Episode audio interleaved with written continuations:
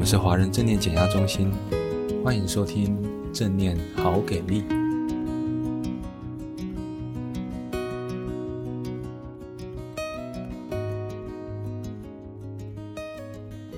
Hello，各位听众朋友，大家好，欢迎来到正念好给力。今天要来推荐的这部电影是阿杰小编最近在电影院看到的，他其实去年的时候就有在金马影展上映过了，呃，现在也是其实最近才在五月中的时候在全台各大戏院上映。为什么会推荐这部电影呢？其实坦白讲，这是一部很沉重的电影。这个电影改编自二零一七年年初发生在韩国全州的一个真实的事件。导演丁朱礼在大概三年前。二零二零年左右收到了制作公司的邀请，但他其实，在那个当下，他只对于过去一七年发生的这个事情只有一个模糊的印象。透过一些报道还有初步的研究之后，他他他大概了解这个故事，就是一个到电信公司客服中心实习的一个高职女生，在五个月后自杀了，然后他就内心当时就忍不住有很多很多的问题浮上来，他想说。一个高职生为什么要去那些地方工作？他们面临不合理的要求和待遇，而且这些事情是不停的、不停的在发生，没有停止。我真的必须要弄清楚到底发生了什么事。这个是我所查到的他拍这部电影的初衷。这让我想到其中两句我很有感的电影台词，也是来自主角之一裴斗娜。他在找出更多真相的过程中，有感而发的两句话。一句话是，他说：“我以为的实习是像大学医院实习医生一样，要到现场实际经验才能够学到的技术。”言下之意就是，他现在所面临的，他眼前的这个高职生的实习，在电信公司做客服人员这件事情，并不是他所以为的所谓实习。他并不理解说，为什么学校安排这样的实习机会给学生，就只是因为他是大公司吗？还有一句话是。辛苦工作的人们应该获得尊重，但其他人反而更无视他们。整个电影透过不同的年龄、不同身份的女性，很犀利的批判当代韩国的资本主义社会很极端的那一面，这样子，那包含上级对底层的压榨，一层一层的剥削下来。那坦白讲，它其实是一部跟自杀的议题有关的电影。我自己觉得。像这样的议题很难拍，因为，呃，如果不是太悲伤，那么就是会变得很狗血、很煽情，或者是如果主角的自杀的动机不够强烈的话，就会让观众有一种觉得好像在呃操弄或者是在玩弄这个议题一样，就觉得很对于这么沉重的议题很不尊重。但其实这部片为什么会推荐呢？就是因为。它让我觉得它非常非常的真诚，非常的关怀每一个角色，里面散发的人性的光辉是我觉得很温暖的。所以看完之后，虽然当然还是会有对于大环境、对于整个资本主义社会，尤其是像韩国那样子非常高压、非常竞争的环境，你会对于那样的大环境有一个很很无奈的心酸，但。因为导演他的处理手法会让我们，会让我身为观众觉得，他把每一个角色的痛苦跟各自很人性的欲望的那一部分都有把它展现出来，这是很奇妙的一件一个感觉。因为你明明看到女女主角正在受苦，然后的确是因为比如说她的学校主任的关系，也可能因为她的主管，因为她的上级而造成她现在如此的痛苦。但他很奇妙的是，他又他要让你能够很心疼那些对他造成痛苦的那些角色。我觉得这是这个电影很厉害的地方，就好像我们从一个更高的视角来看这里面的人物来来去去，互相的伤害，互相的关怀，会不由自主的有一种充满爱的感觉。你会觉得，哦，哇哦，就其实我身为观众会觉得好像被。导演的一双温柔的手，这样子拍一拍，然后呵护的感觉，即使是最煽情的部分，我觉得导演都处理得非常的温柔，非常温柔。然后每一个让让我很想要流眼泪的一个哭点，他都是在很真诚的人性表现上，比如说，以下就小小剧透一下，那警察他去找了一个自杀的女主角，她很重要的一个朋友去找她来问话的时候，发现到原来她也有她很多的痛苦跟无奈。裴斗娜饰演的这个警察，也是这部片我觉得唯一的明星卡司，他就很关怀的跟他讲说，如果你以后想找人说，也可以来找我说，跟警察说也是没有关系的。就我觉得像这样的处理，就是非常的充满人性，能理解我意思吗？就是一般电影里面刻画的警察角色都冷静、冷酷、理性，顶多就是有暴躁的一面，或者是。真的是遇到了很悲惨的事情，才会很难过、很悲伤，跟着被害人一起悲伤。但在这部片里面，这个由裴斗娜饰演的警察，他真的就充满了人性，就是就我我看得到他关心他的这个案子，他关心里面的每一个人，他并不是只是要草草的结束这个案子，他希望能够用尽最大的努力去照顾到里面的每一个关系人，即使。周遭人都劝他说：“你真的还要再继续追这个案子吗？这个案子已经结束了。”但他也许这个在理想当中非常的不切实际，但我觉得电影就是把我们想象或者在现实生活中不能做到的、很难实践的一些情境，让我们能够体验到。所有的悲剧都不是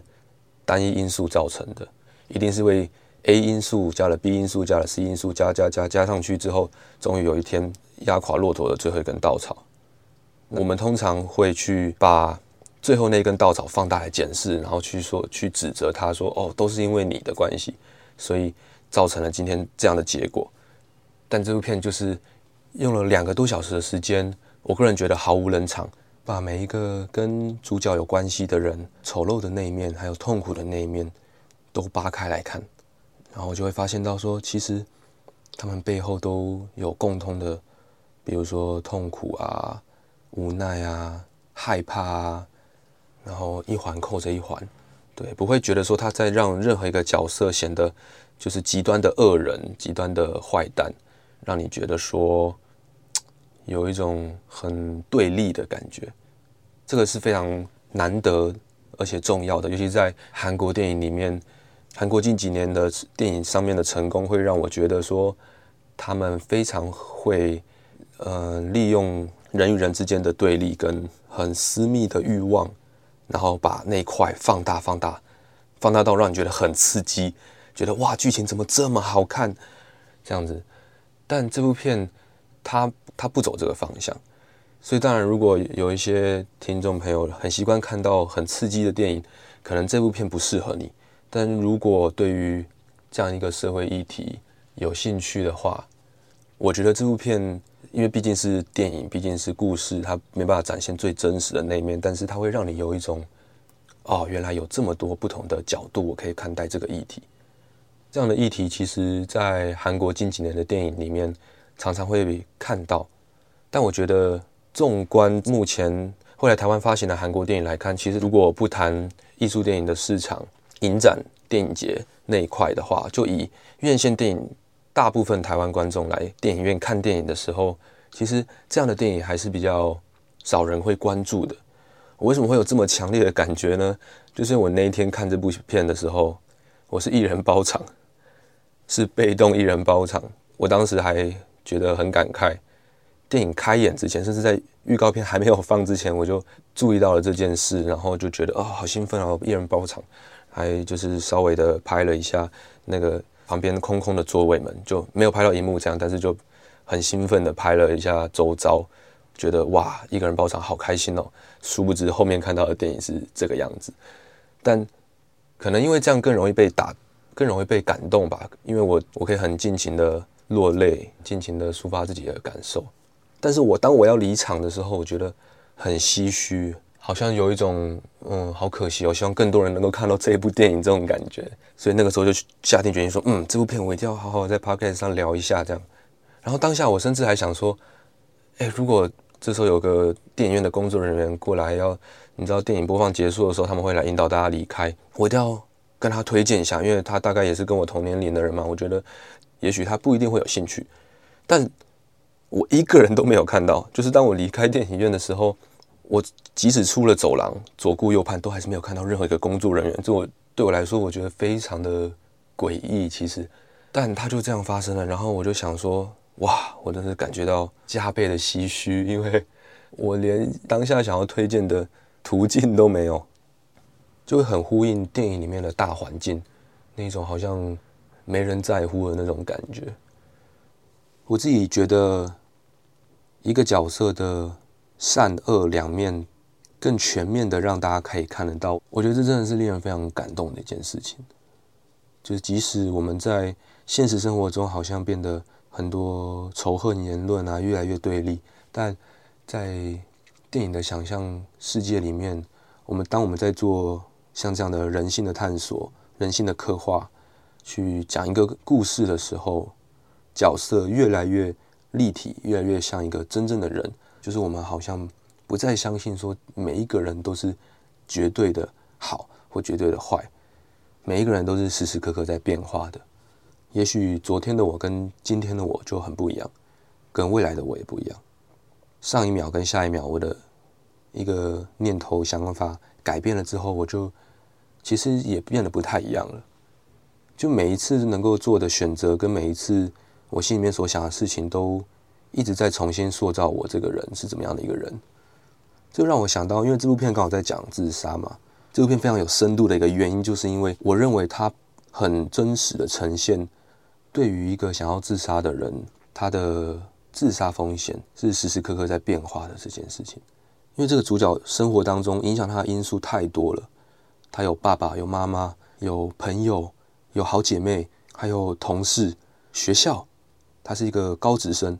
他有看似很多很多人可以伸出援手，或是他能够求救的对象，可以看到他跟不同的他所爱的人，他的跟他有关系的人之间的互动是如何的影响到他的心境，影响到他绝望的感觉，影响到他，哎，好像又有一点希望，就他的心理变化是很被真实的呈现出来的。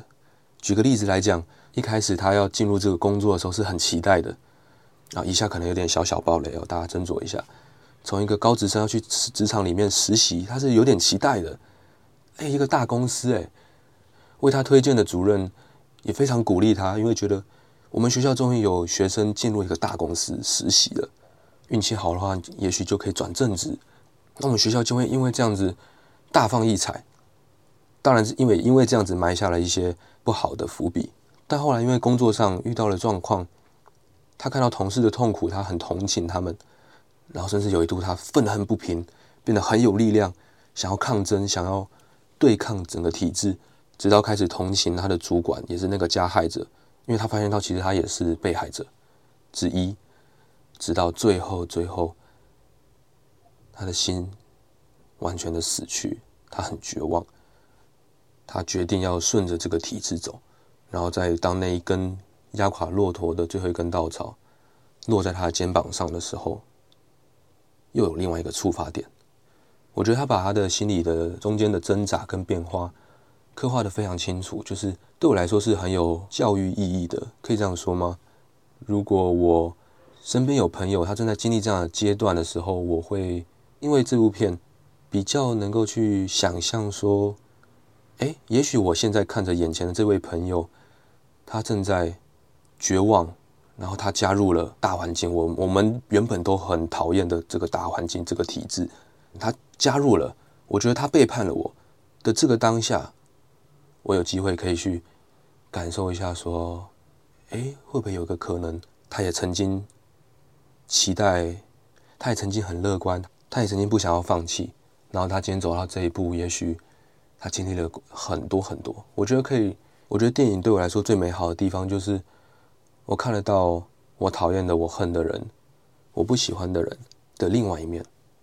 不代表我一定要接受嘛，但我可以多一个选择，或许还有什么转圜的余地，这样子，这是我的一个感觉。因为就像电影里面的裴斗娜这个警察，他就是一步一步的抽丝剥茧，对他来讲，他想要看得更清楚，他想要更了解每一个人到底发生了什么事。这个在我们正念好给力这个频道想要推广的正念是。有异曲同工之妙的，就是无论是我对于自己的痛苦，还是对别人的痛苦，会想要看得更清楚，越真诚越真实，看得越清楚，我才能够关怀到自己，真正的照顾到自己，也在自己准备好的时候，把关怀之眼看向对方，看向这个周遭，看向这个社会，我才有余力那么做。如果一片浑浊，一片混乱，我自己想说啊、哦，我因为我爱恨分明，我这个人是这样，那个人是这样，把每一个人贴上标签，甚至把自己贴上标签是很容易的。我觉得我只有这样了，对方也只有这样了，他就这么多了，我就这么多了的时候，就没有其他可能了。可是我觉得事实的真相其实是，我们就不止这样啊，我一定不止这么多而已，我眼前的这个人也一定不止这么多，只是因为贴标签对我来说太容易了，刻板印象对我来说太简单了，所以我有时候不自觉就朝着那个方向去理解这个人，包含理解我自己。这个在我们正念好给力这个频道想要推广的正念是有异曲同工之妙的，就是。我觉得看得清楚这件事情，无论在电影里面还是在现实生活当中都非常的重要，让我们慢慢慢慢的拓展心理的空间，还有拓展可能性。最后来聊一下，电影里面其实很少配乐，这一点我觉得很神奇，是因为通常这么做了之后，观众会觉得是比较艺术片的调调，会有枯燥冷场的时候，可这部片完全没有。这样的片刻，当他没有配乐的时候，真的就是可以感觉到一切终于都安静下来。其实刚刚在混乱，在痛苦，这个时候终于有一个独处的时间，一切安静下来，然后好像一抹斜阳，轻轻的照射到空间里的某一个角落。他也不理直气壮的，就是要。照亮整个空间，但它就在那里，然后轻轻的、温温柔柔的，让你觉得还有一丝温暖在那里。总之呢，希望今天在 Podcast 分享这部电影能够吸引大家去看，真是我觉得非常难得，我甚至喜欢到把它 po 在 IG 上的一部电影，因为我之前我以前从来没有这样做过，在 IG 上分享任何一部电影，即使是我。可能从读电影系开始就非常喜欢的一些大师的作品，但这部片我真的是被深深的感动了。那时候在回家的路上，那种复杂的感觉，眼泪就一直轻轻的流，轻轻的流，就是不会让你想要崩溃的大哭，但是你会觉得胸口暖暖的，然后沉沉的，有一种被疗愈的感觉，有种像是被温暖冷静的凝视着。我们身为人的痛苦的那种感觉。好了，今天正念好给力分享影视作品的部分就到这里啦。你看过这部片了吗？或者是你有没有兴趣呢？欢迎在留言区让我们知道。如果你看完电影了，也可以在留言的地方跟我们分享你的感觉。那感谢大家，希望今天有一个还不错的一天。我们下次见。